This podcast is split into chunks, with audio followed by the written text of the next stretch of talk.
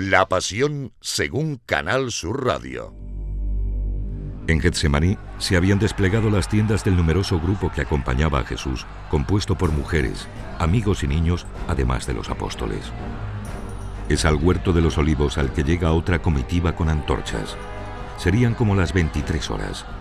Está compuesta por un grupo de guardias del templo y de personal subalterno de los sacerdotes. Les conduce, según lo pactado, Judas Iscariote, que cuando llega al lugar se acerca al Galileo y le besa. Era la señal acordada para que la guardia identificara a la persona que tenían que prender. Algún apóstol intenta evitar el prendimiento, pero la desigualdad numérica entre los grupos hacía imposible plantear cualquier tipo de resistencia. Prendido y maniatado, es conducido a la casa de Caifás. La historia no ha hecho más que empezar. Terminamos con el tiempo para este viernes en Jerusalén. El pronóstico es que tengamos un día primaveral. La máxima llegará a los 22 grados. Antes de despedirnos, atención porque nos llega una noticia que indica que hace unos momentos se han podido ver tumultos en la zona este de la ciudad, en la zona que da acceso a Getsemaní. Es la única información que tenemos, pero podemos conocer de primera mano efectivamente qué es exactamente lo que está pasando porque allí se encuentra nuestro compañero Ángel Puche. Ángel, buenas noches. Sí, buenas noches. Eh, me encuentro cerca de la Puerta Oriental y he podido ver hace unos momentos entrar por aquí eh, una comitiva con antorchas compuesta por escribas, también por numerosos miembros de la Guardia Levítica, de la Guardia del Templo. Eh, el grupo venía con, con, gran alboroto por el puente que cruza el Cedrón y llevaban a alguien detenido, pero no he podido ver su rostro, aunque parecía una comitiva que se estaba mofando del detenido por las palabras que he podido escuchar. He preguntado, pero no me han querido contestar y como digo, han entrado con prisa. Ángel, ¿podemos saber qué dirección han tomado? Por lo que he podido deducir, eh, se ha dirigido no a la Torre Antonia, que es donde se encuentra la guarnición romana, sino a la zona del acueducto. Y deduzco que van a dirigir al detenido al palacio del sumo sacerdote, al palacio de Caifás. Probablemente sea la detención de un peregrino, ¿no? Que estaba en algún campamento de los que en estos días se montan en Getsemaní. Pues, pues no sabría decirte porque la guardia, el número de guardias, no era el normal en una detención común. Y además, lo que resulta curioso es que algunos miembros del Sanedrín venían, venían con la comitiva. Bueno, pues eso es lo que podemos contar hasta esta hora. Gracias Ángel Puche. Intentaremos dar más detalles a lo largo de las próximas horas. Son las 11 y 13 minutos de la noche.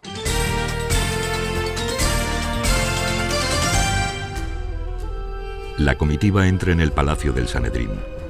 Antes de llevarlo a presencia del sumo sacerdote, Jesús entra en casa de Anás, suegro y antecesor de Caifás, Intenta interrogarle, pero Jesús permanece en silencio, lo cual le origina alguna de las muchas agresiones que sufriría.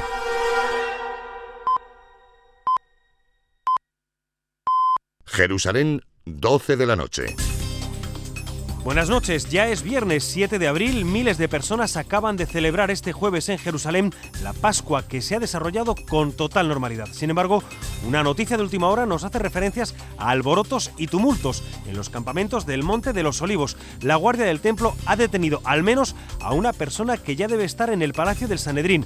Hasta allí nos vamos ahora para ver si conocemos más datos. Buenas noches, Javier Bolaños. Muy buenas noches. Hay inusualmente, diríamos, mucha animación a esta hora aquí en el Sanedrín. En efecto, confirmamos la detención de una persona, aunque de momento no podemos confirmar su identidad. Nos indican, nos indican que podría tratarse del conocido profeta Jesús de Nazaret, el Galileo, que esta semana protagonizó, como saben, un tumulto en el templo al tirar él y también sus seguidores en la mesa de las ofrendas y los cambios. Sabíamos que al Sanedrín desde hace tiempo le resulta incómoda la figura de este profeta, pero desde que se produjo el suceso, aquí en el templo la indignación de los sanedritas se ha prácticamente desbordado. Así que si esperáis un momentito. Sí.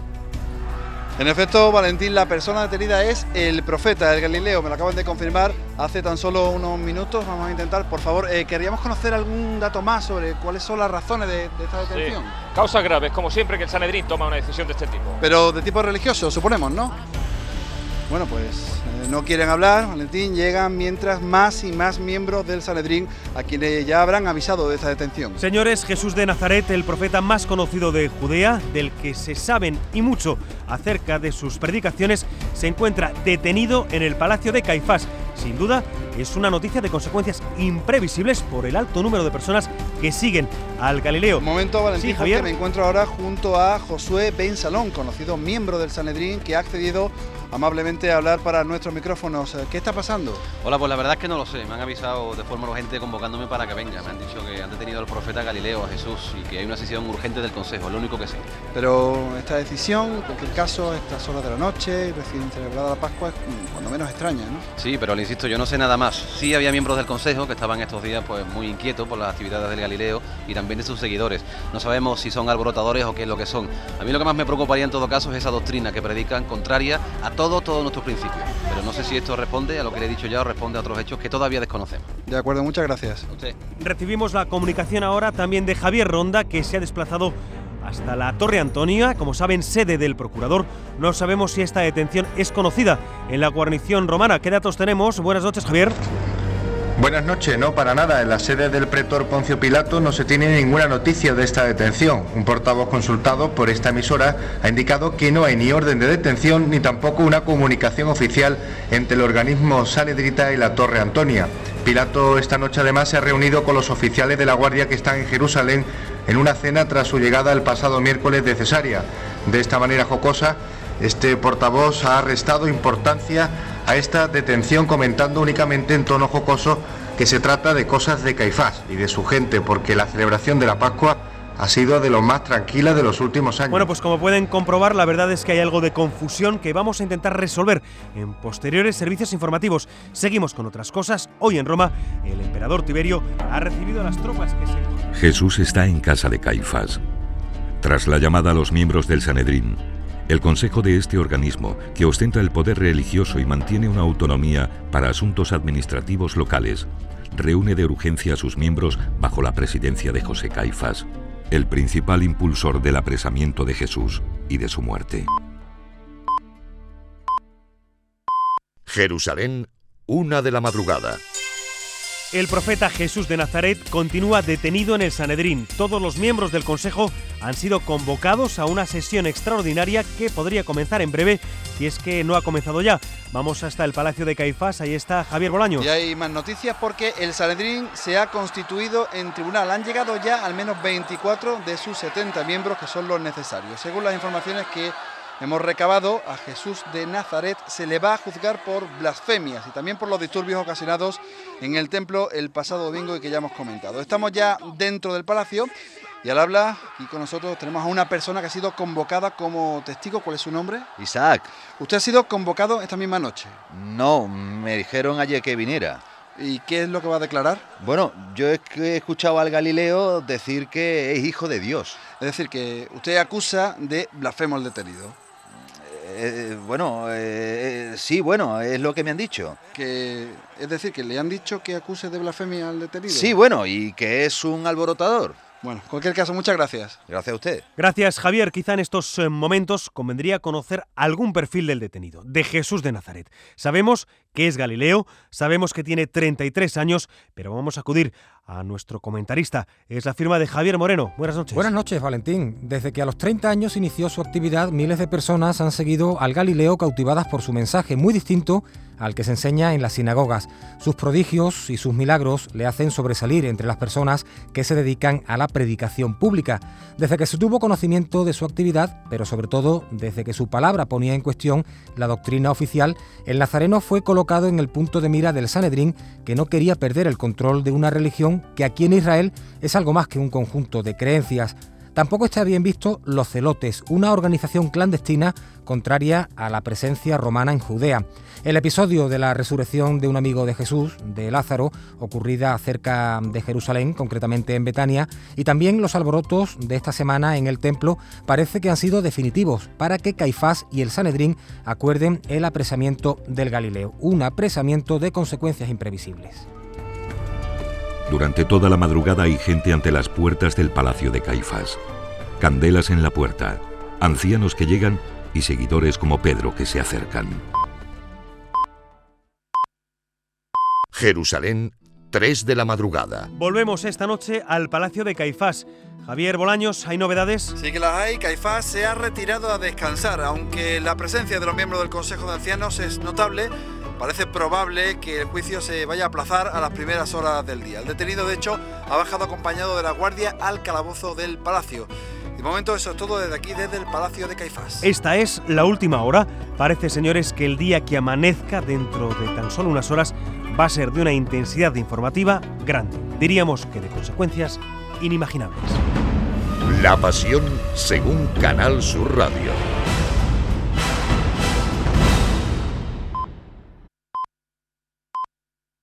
Jerusalén, 7 de la mañana. Muy buenos días, señores. El Día Nacional Hebreo, el Día de la Pascua, prosigue de manera inesperada. Anoche fue prendido en Getsemaní el profeta Galileo Jesús. Ha pasado toda la noche en los calabozos del Sanedrín a la espera de una sesión del Consejo de Ancianos que en principio se iba a celebrar de madrugada, pero que va a empezar a esta hora justamente. Se desconocen los cargos. Es posible que el apresamiento tenga que ver con los tumultos ocurridos en el templo el pasado lunes. Nuestra primera comunicación es con la casa de Caifás, con el Sanedrín. Allí ya está preparado Antonio Catoni. Buenos días. Muy buenos días. Hace unos minutos que ha comenzado esta sesión del Consejo de Ancianos presidida por Caifás. Están representantes de todos los estamentos, esto es sacerdotes, escribas y ancianos. Nos han dejado estar en la banconada de la sala de reuniones, de ahí que quizá el sonido de las preguntas y los debates llegue muy lejano pero se lo vamos a intentar trasladar de, alguna manera. El profeta Galileo se encuentra en el medio de la sala, está escoltado por la guardia del templo, está muy castigado. Y una pregunta, ¿ha sufrido agresiones?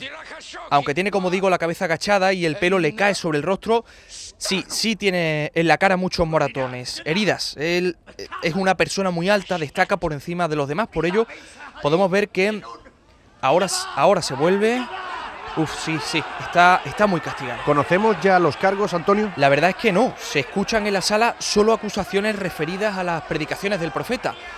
Abel Vaz eh, le ha acusado de difundir ideas para violentar el descanso del Sabbat. Otro de los miembros del Consejo le acusa de hacer magia negra. Pero vamos a ver si podemos escuchar, porque es ahora José Caifás, sumo sacerdote, quien se levanta. Vamos a ver si podemos escuchar.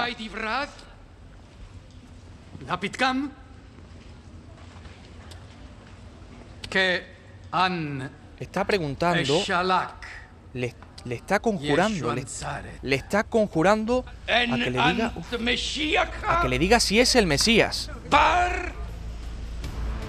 Creo que Caifás quiere a través de esta pregunta intentar acusar de blasfemia al detenido. El nazareno, Caifás, Caifás se ha acercado mucho al nazareno. ¿No responde? No responde. Le ha preguntado si es el Mesías. Sí, dice algo, vamos a ver. Sí, tú lo has dicho, yo soy. El profeta acaba de autoproclamarse Mesías. Esto puede ser constitutivo de un delito de blasfemia. Perdona, perdona un momento, vamos a consultarlo. Estamos al habla con Abraham Achuel, experto en la interpretación de la Torá. Muy buenos días, Abraham. Buenos días. Es una blasfemia, no hay duda. Pero, pero el proceso... No hay duda ninguna, lo del proceso es lo de menos el Galileo se ha autoproclamado hijo del que no tiene nombre y peor aún, Mesías. Y ni la ley ni los hombres lo podemos tolerar. Pero señor Achuel, el Sanedrín ahora mismo no está facultado para dictar una sentencia condenatoria en el caso de que...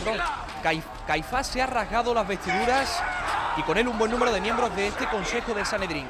Es la, es la primera vez que yo veo en una sesión este gesto de ira. La tensión es inmensa. La túnica del pontífice está hecha girones.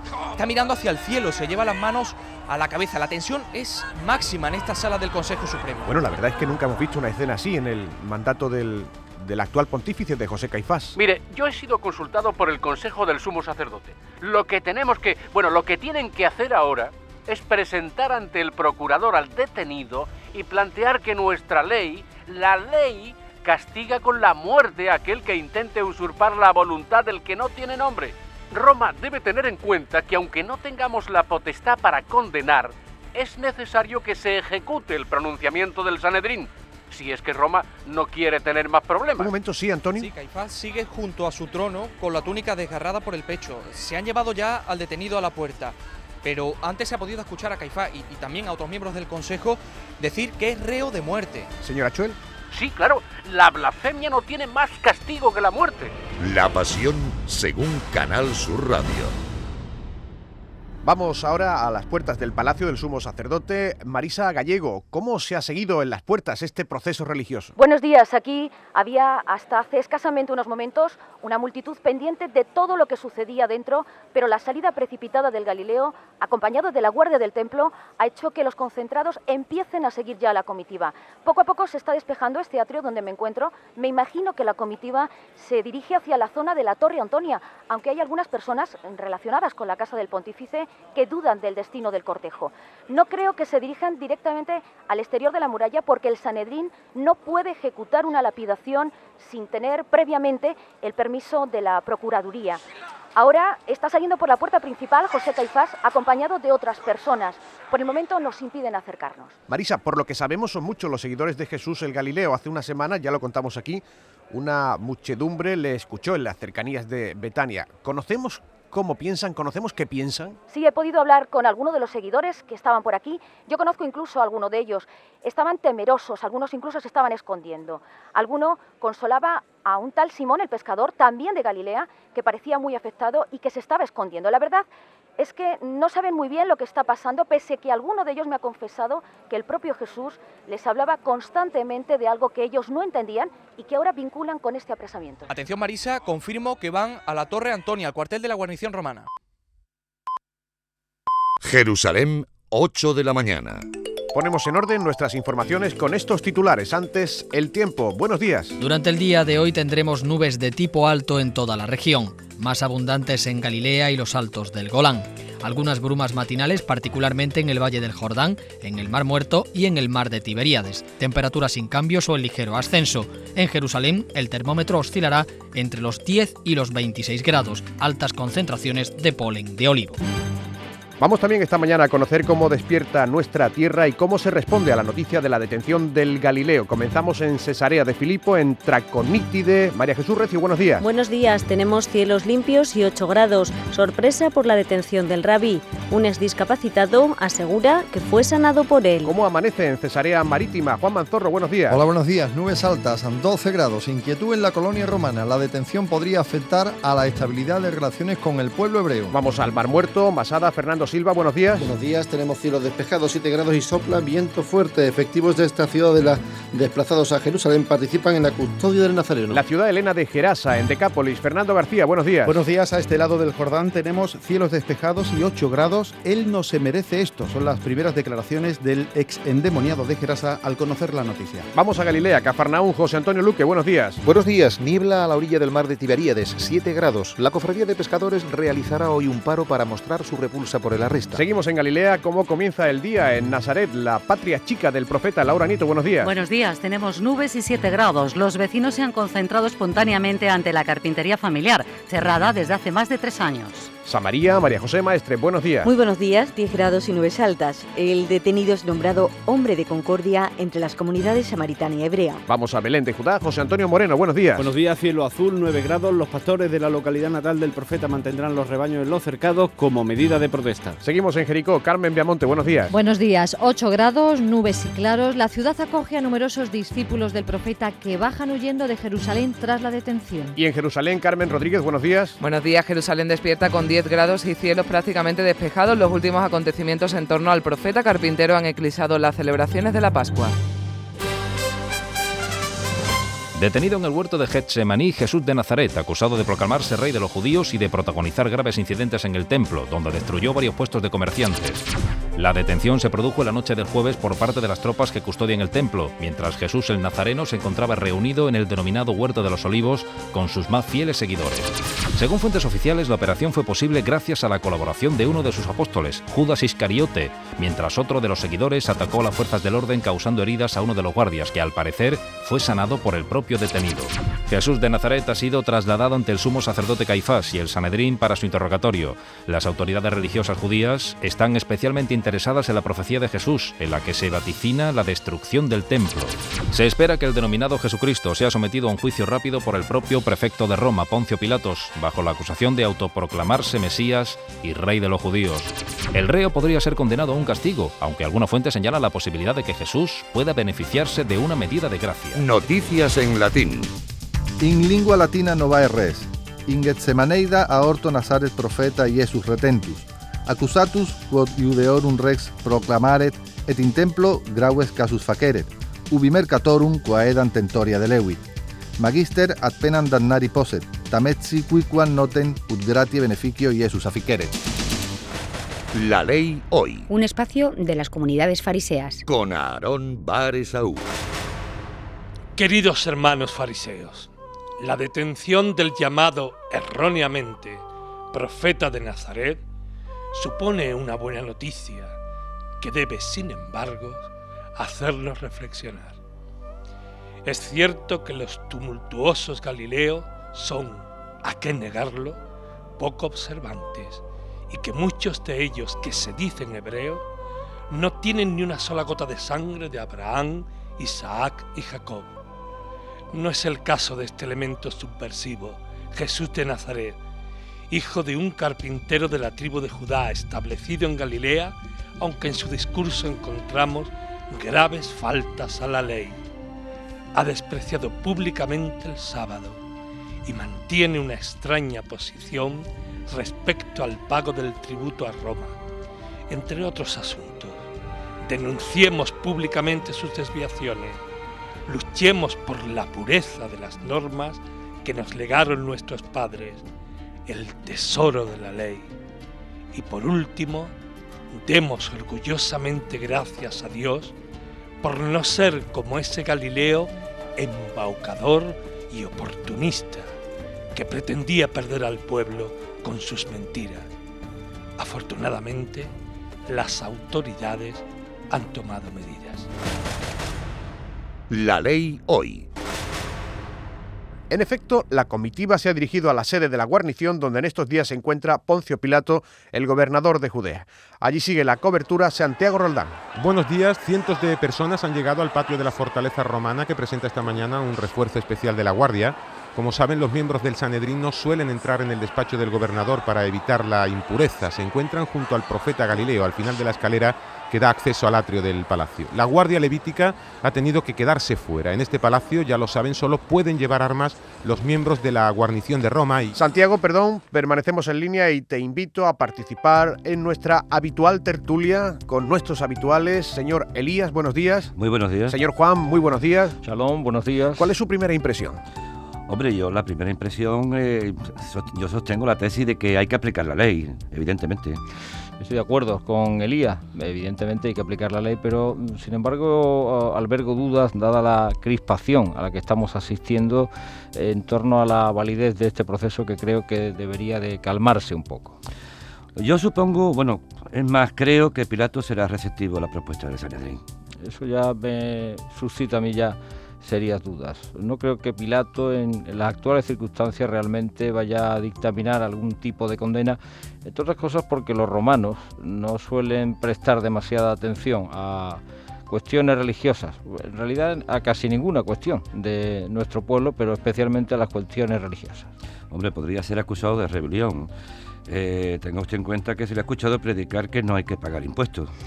Yo he estado precisamente en una de las predicaciones de El Galileo y en ningún momento le he escuchado decir esas palabras. Yo no creo que esa acusación se pueda formular contra este hombre. No, no, mire usted, la blasfemia para nuestro pueblo es un pecado muy grave. Quizás, quizás la peor blasfemia sea la de afirmarse el Mesías Salvador de nuestro pueblo. Ese es el principal cargo del Galileo. Vamos a centrar un poco el debate conociendo a qué pena se puede enfrentar Jesús, el rabí de Galilea. Este es el informe que ha preparado nuestro departamento de documentación. Informa Ana López. La pena que impone la ley de Moisés para la blasfemia es la lapidación. Sería por tanto la más adecuada para el nazareno por los cargos que se imputan. Blasfemia, realizar curaciones con poderes demoníacos, rebelarse contra la ley, las tradiciones y las autoridades, así como estar endemoniado. También podría ser estrangulado ya que esta es la pena habitual de los falsos profetas. El Sanedrín no puede ejecutar una pena de muerte por un delito estrictamente religioso, si no es con la aprobación de la autoridad romana. Con los romanos se ha popularizado la costumbre de la muerte en cruz, una innovación venida desde Persia que se ha implantado en nuestro país como la muerte más denigrante. Ya saben que muerte en cruz es la reservada a los esclavos.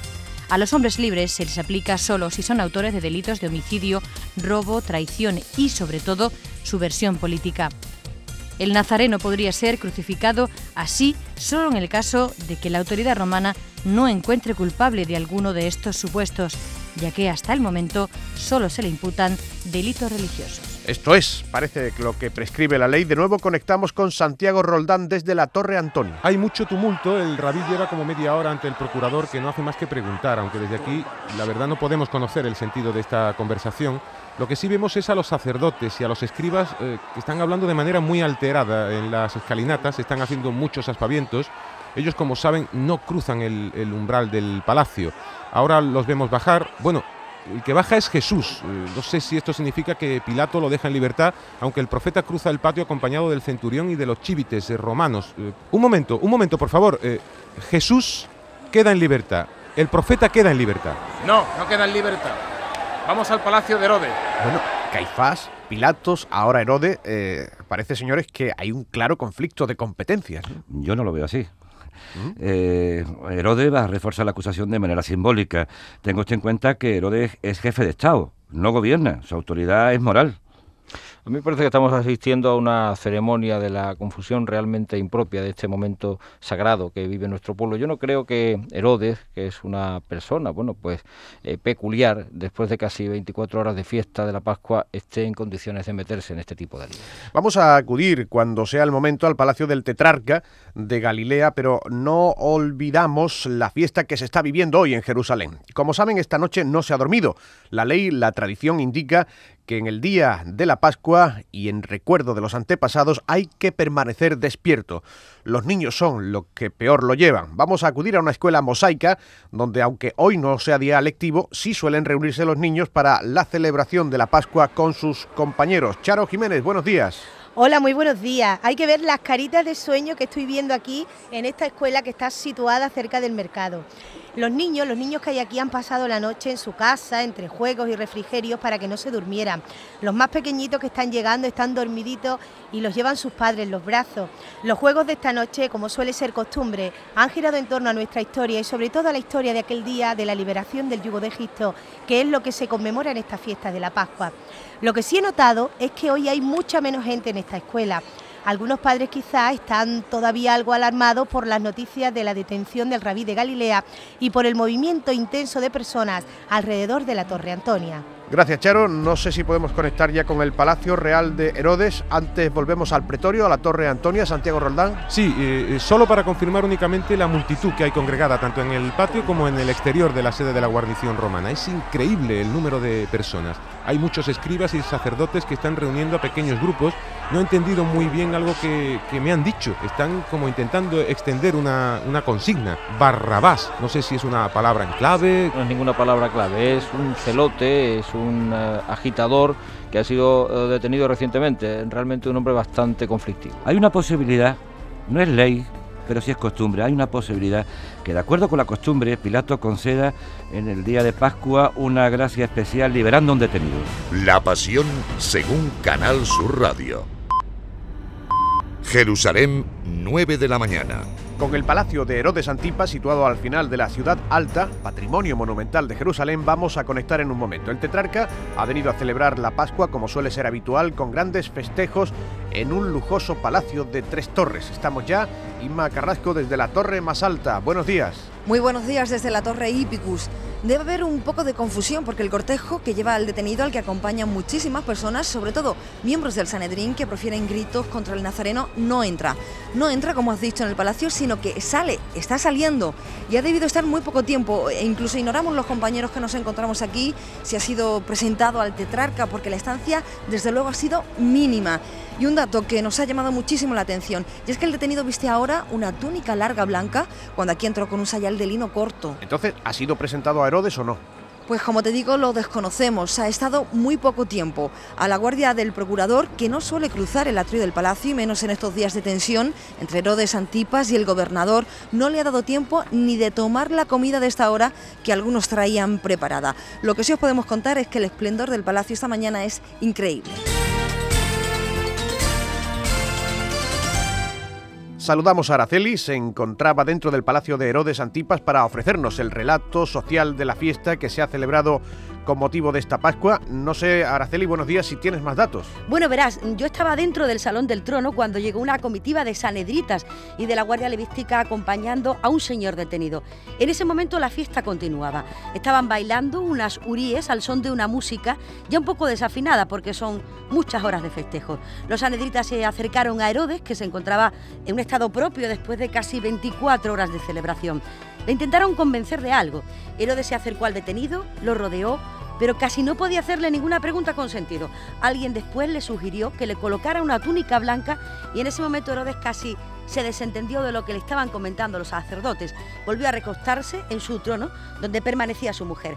Ha sido un visto y no visto. La música ensordecedora nos ha impedido conocer eso que le estaba preguntando Herodes a ese hombre, pero da la impresión de que el tetrarca tampoco ha echado mucha cuenta de ese episodio que ha venido a interrumpir esta fiesta que a esta hora se vive en Palacio. Pues ya casi no entendemos este ir y venir.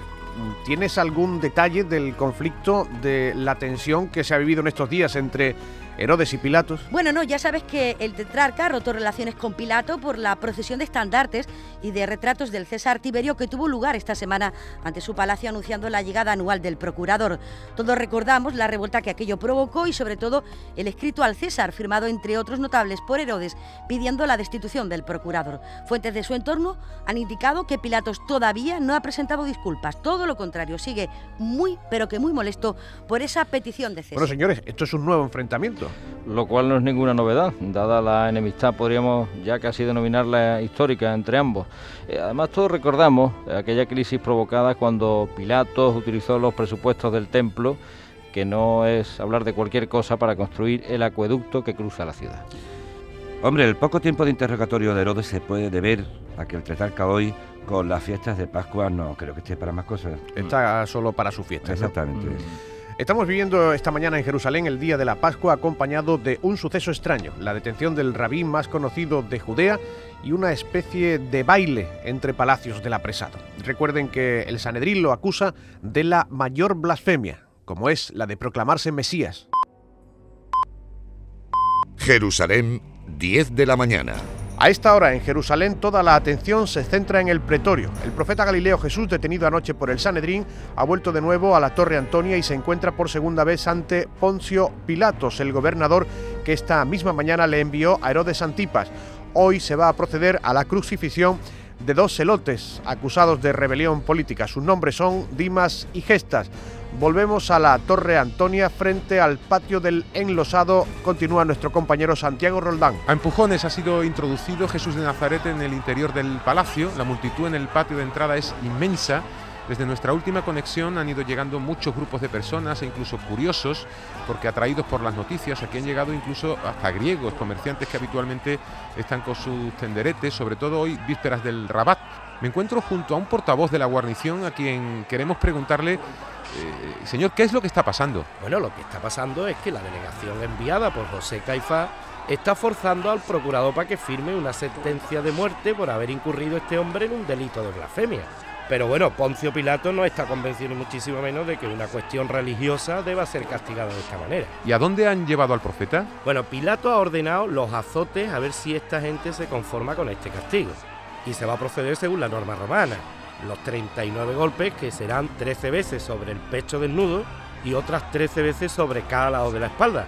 Y yo creo que después el reo podrá salir. Pero perdone, ¿de qué se le acusa? Bueno, pues de los disturbios del pasado lunes en el templo. Pero le aseguro que después del castigo su familia se lo va a poder llevar. Tenemos comunicación telefónica ahora desde el interior del palacio. José Manuel de la Linde, ¿dónde te encuentras? Sí, no puedo decir desde dónde, pero tengo visión de lo que ocurre en el patio del pretorio. No sé si escucháis, al detenido le están azotando con una enorme crueldad. Son, son dos soldados los que están utilizando el flagelo largo, están... Están... Perdón, perdón, no podemos salir llega este sonido, es el interior del palacio.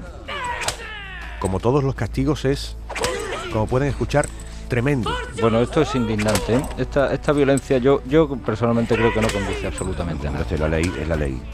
Bueno, pero vamos a ver. Eh, yo he estado hablando con gente cercana al Sanedrín y desde luego que Caifás eh, quiere extorsionar a, Pilatos para que lo condene a muerte porque hay algún tipo de obsesión con este hombre. Eh, mira usted, con que apruebe la lapidación, Pilatos hará lo que debe.